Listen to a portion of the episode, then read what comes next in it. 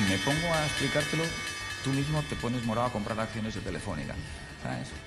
Yo tengo un chico que estudia, dice, economía. Que esto no es algo que el mercado comprenda en el corto plazo. Uy, yo tengo un chico que estudia, que no hace falta economía. Aquí no hace falta ser economista. La economía tiene que venir por uno mismo.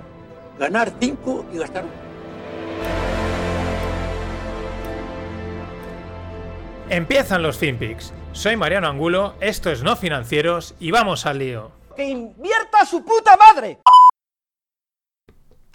Dice el tío literalmente, dice, el mundo no me parece hecho para mí. Hostia, esto es buenísimo. El mundo no me parece hecho para mí. Evidentemente, macho, es que el, tío, el mundo no está hecho para ninguno de nosotros.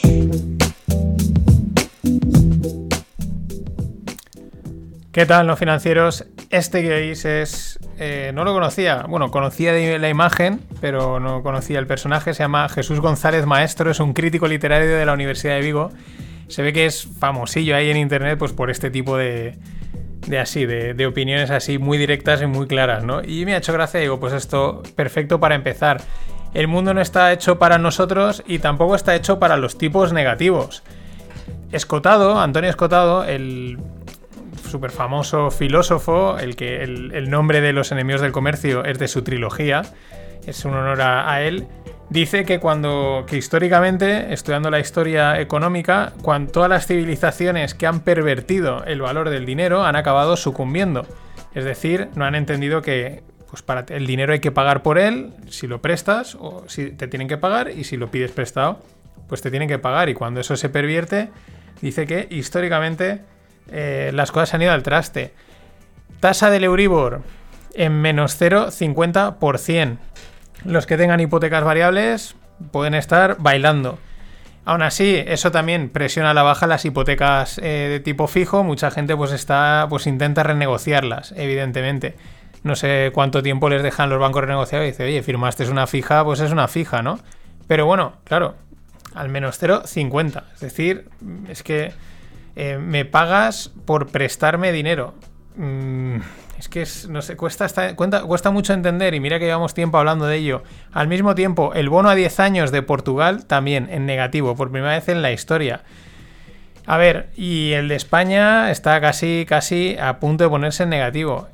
Mm, ¿Cuál es la lógica de los tipos de interés? Pues que un país que está pues, con una situación económica complicada, si va a pedir dinero, pues tendrá que pagarlo caro, porque el que te lo presta dice, uy, este igual quiebra y no me lo devuelve, con lo cual, para asumir ese riesgo, me tienes que pagar más tipo de interés y así yo te presto el dinero. Por eso los créditos estos al consumo, el típico que anuncian en la tele, pues los tipos de interés son altos. ¿Por qué? Pues porque a saber qué pasa con ese dinero y dicen, bueno, pues si me lo pagas a este, a este precio, si tú me das estos intereses, yo te lo doy sin problemas. Pero no, aquí estamos en una intervención monetaria espectacular. Como comentaba en el podcast de ayer, eh, los tipos más bajos en los 5.000 años, en los últimos 5.000 años, que se parece ayer, parece que empezamos ayer. Y ahí estamos y ahí seguimos. El mundo no está hecho para esto. Ya veremos hasta, ya veremos cuánto dura y por dónde peta. Pero que esto va a petar, seguro. Pero ya digo, puede pasar tiempo, ¿eh? Tampoco nos creamos que va a ser el lunes que viene. El Smart Money Index, lo había oído pero no lo tenía muy claro lo que era y es como un índice que inventó un tipo en el que, bueno, mmm, miden un poco lo que a primera hora de apertura del mercado, qué sucede, qué sucede al final y entonces intentan un poco rastrear pues las manos fuertes, las manos inteligentes de mercado, cómo se están posicionando y, y qué hacen, ¿no?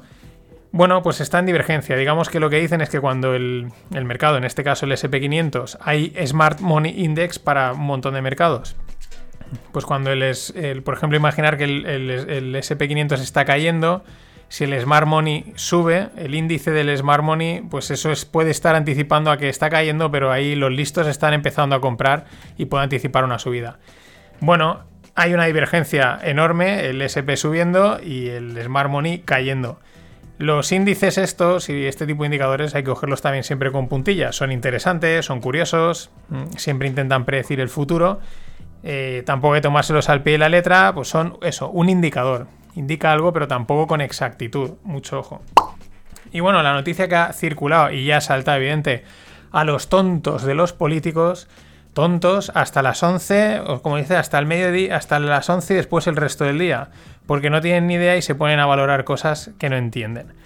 ¿Qué ha pasado? Pues que van a empezar a cotizar en, Chicago, en el Chicago Mercantile Exchange, que es la cuna principal de los derivados financieros, de las opciones y los futuros, donde cotizan tropecientos mil futuros de tropecientas mil cosas, zumo naranja, arroz, madera, mm, la carne de cerdo, el azúcar, bueno, mil cosas. Pues va a empezar a cotizar el futuro del agua. Futuro del agua de California, bueno, pues es una manera de cubrir precio. Es que no, no se entiende de asegurarte el tener agua, ¿no? Dices, oye, yo necesito agua para dentro de dos meses, pues me compro el futuro y me aseguro ese suministro de agua. Pero bueno, ya han salido los retrasados, pues son retrasados políticos, todos siempre ladean del mismo lado a decir que si la privatización, que si no sé qué, vamos, ni caso porque no tienen ni idea de, de qué va esto, no tienen ni idea, al contrario, esto eh, facilita mucho el acceso, la contratación y la eliminación de riesgos. Pero bueno, muy interesante porque el primer precio de cotización del futuro del agua eh, de un sitio de California, porque siempre los futuros tienen que estar muy bien definidos, ¿no? Es decir, no puedes decir el agua ya, pero el agua de qué sitio, ¿no? Igual se ha dicho el zumo naranja, pasa lo mismo. Dice, mira, este es el zumo naranja de tal calidad en tal sitio, para que así siempre esté cotizando lo mismo. El es que me molan mucho los futuros y las opciones, claro. El futuro del agua, pues el primer precio va a ser a 496 dólares acre foot. El acre foot es el pie acre. No es del sistema internacional, evidentemente, pero es interesante. El, acre foot o el pie acre eh, se equivale a una piscina de 25 por 16 por 3. Entonces cada acre foot es, pues eso, unos 25 metros de largo, 16 de ancho y 3 de profundo. 500 dólares la piscinita, 500 dólares de agua. No está mal. Más cosas. La Indonesia Biopharma dice que la vacuna, seguimos a vueltas con las vacunas, evidentemente. La Indonesia esta dice que la vacuna de la, de la empresa china Sinovac, que dijeron que su vacuna era el 97%, pues ahora dicen que bueno, que un momento que esto hay que revisarlo y hay que confirmarlo bien. Yo no sé esto de la vacuna, si han ido muy rápido, porque ya son dos los que dicen, bueno, habrá que revisarlo, quizás eh, no dimos el placebo al que tocaba, etcétera. También he leído hoy, ahora mm, lo digo de memoria, eh, una de las empresas que también ha sacado vacuna resulta que en enero del año pasado ya tenía una cosa avanzada. Que esto es muy rarísimo. Pero bueno, en todo este tema raro, en Reino Unido, en UK, han empezado ya a vacunar a la gente. El primero además que era curioso era... eh, no me viene ahora el nombre, eh, Shakespeare, era un señor llamado Shakespeare.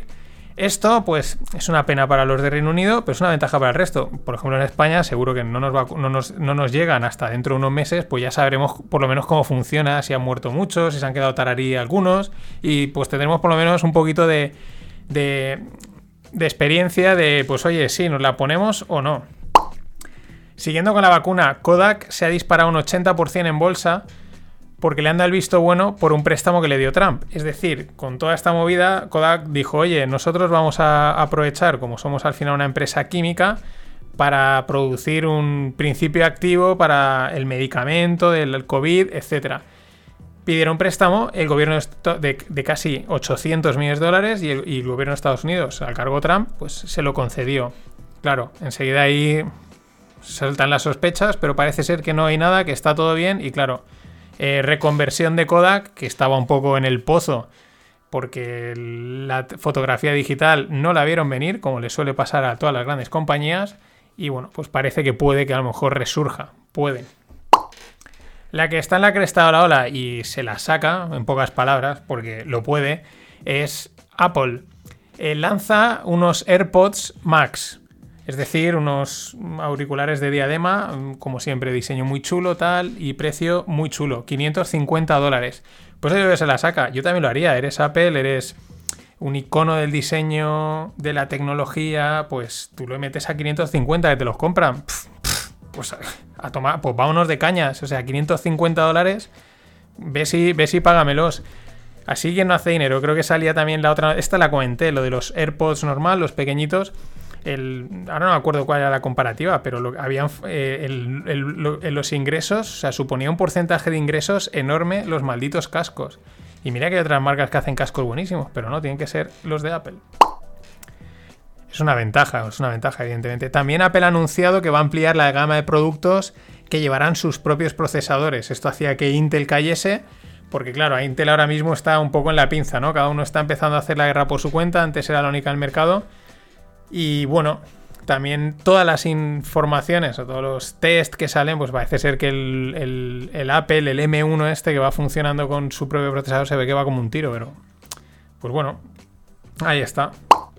Y Uber renuncia a... Estaba, Uber estaba diseñando su propia línea de coches autónomos, ¿no? su propia tecnología, y parece ser que renuncia. Eso debe ser complicado, no debe ser fácil, y se le ha vendido a una empresa que se llama Aurora, que ya se dedica a esto, ¿no? Esto es un tema interesante. hay ciertas cosas aquí que parecen sencillos, pero, pero no, no. Cuesta bastante. Y tanto desarrollar un coche eléctrico, que es lo que está demostrando Tesla, como este tipo de los coches autónomos, porque ya son varias grandes empresas con potencial que han tenido que renunciar a este tipo de, de líneas de negocio. Y nos vamos con esas empresas, porque nunca tengo muy claro, tengo que inventarme un nombre, que son estas que están entre medias, entre la startup y la empresa. Porque ya son, son startup, pero ya son tan grandes y mueven tanta pasta que hasta qué punto son startup, ¿no? Están ahí, ahí. Una de ellas, por ejemplo, es Revolut. La verdad es que es de hace bastante poco, pero es que ya es bastante tocho, no sé, hasta eh, no cuesta decir que sea una startup, ¿no? Pero bueno, así silenciosamente Revolut, ya sabéis, el banco, el neobanco digital de Reino Unido, ha alcanzado el break-even, es decir, ha alcanzado no beneficios, pero costes y, y ingresos cubren. Esto es interesante porque hasta ahora, pues bueno, se hablaba mucho de la banca digital, que no ganaba dinero, etcétera, que, a saber eso sí iban a conseguirlo, pero estos ya lo han conseguido. El tema es que con la pandemia cayeron un 40% los ingresos, justo en el momento eh, pico, en, en marzo. Pero ahora se han situado un 50% por encima de antes de la pandemia. O sea, digamos que sería como un movimiento de un 90%, ¿no? Así para hacerlo fácil. Una auténtica barbaridad. Parece ser que en la estrategia ellos han primado, han encontrado un cierto equilibrio entre crecer y rentabilidad. Muchas de estas empresas, aquí ya es modelo startup, pues muchas veces apuestan por crecer, crecer, crecer, da igual que pierdas dinero, crezco, crezco, crezco, dame dinero y crezco más. Y estos parece ser que han, han apostado un poquito más por rentabilidad y oye, los resultados ahí están. Y hablando de este tipo de empresas startups, yo, qué dudas, ¿no? Eh, eh, Toro, sí, los pesados de Toro, los de YouTube, que salen ahí dando por saco, ¿no? Pues no sabía yo, son israelíes y han cerrado una última ronda con una valoración de 2,5 billions. Mm, ¿Cuánta pasta de estas se llevará Alec Baldwin? ¿Cuánta? Porque vaya tela. Y desde israelí, desde Israel, la noticia curiosa es que, la habréis visto probablemente si os habéis movido un poco por redes, un ex jefe de seguridad espacial, un tal Haim Eshed, Dice que lleva mucho tiempo en contacto con los aliens, pero esto publicado en muchos sitios de forma seria, ¿eh? que, lleva, que lleva mucho tiempo en contacto con los aliens. Que ellos eh, que existen, que están ahí, pero que no nos ven preparados, que no ven a la humanidad preparada, que esto sería un shock y que entonces están esperando a que estemos preparados para, pues para aparecer y decir, aquí estamos, ¿no? De hecho, habla de que existe la Federación Galáctica, Galactic Federation pero claro, tú eres un alien, llegas, ves el panorama y dices, tío, si solucionamos, si entramos ahí y le solucionamos el tema, esto, esto va a ser aburrido. Coge las palomitas y vamos a ver lo que está pasando.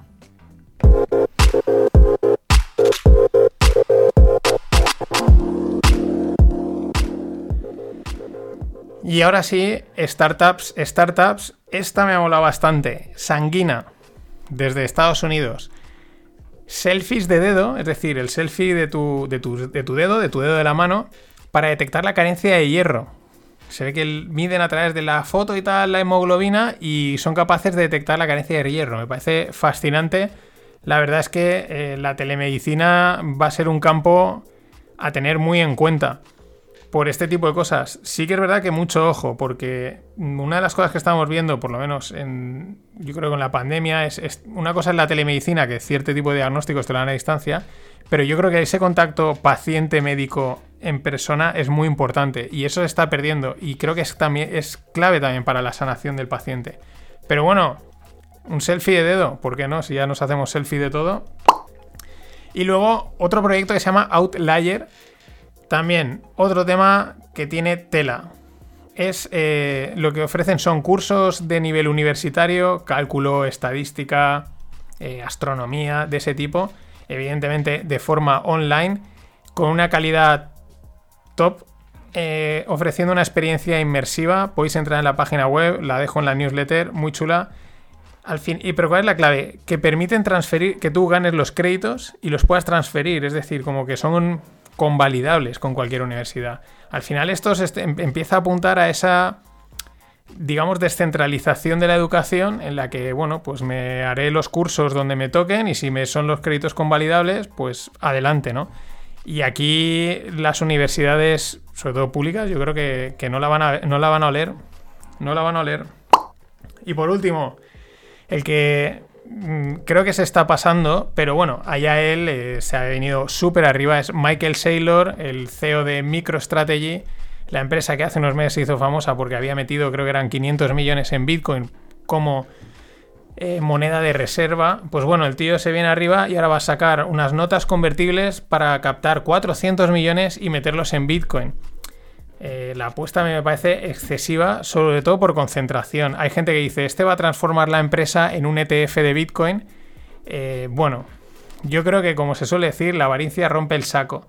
¿Qué son las notas convertibles? Es una, es una forma de captar financiación muy rápida. En vez de esperar a que todo el mundo te haya aportado los 400 millones, tú vas emitiendo notas por el dinero que te den y la nota convertible es que llegado un momento, pues se transforma en acciones de la empresa o en una posición, ¿no? Pero es una manera muy rápida, se gasta mucho en el mundo de startup, en la nota convertible. Y luego, cripto y relación con España. El BBVA lanzará eh, servicios cripto parece ser en breve. Probablemente serán de custodia y también de trading, ¿no? De compra-venta. Lo que pasa es que están testeando la, la, red, saldrán desde Suiza para toda Europa, porque Suiza tiene una regulación mucho más friendly con el tema cripto. Pero es interesante, el BBVA siempre apuesta, va bastante por delante en todo este tipo de temas tecnológicos y ah, va a ser va a ser eh, interesante el, ver qué propuestas sacan, ¿no? Porque puede marcar, al ser un banco retailer, o sea, es decir, un banco comercial grande, puede marcar una pauta, ¿no? Un camino a seguir para otros bancos, porque hasta ahora habían salido bancos que estaban haciendo esto, pero son bancos que no conoce nadie, están en cualquier parte del mundo. En fin, una cosa, a partir de hoy empieza a crecer el día. Sí, sí, ya se acaba esto de que la noche llegue tan pronto y va a ir creciendo poco a poco el día. Oye, una buena noticia, ¿no? Hasta mañana. Always look on the bright side of life. Always look on the light side of life.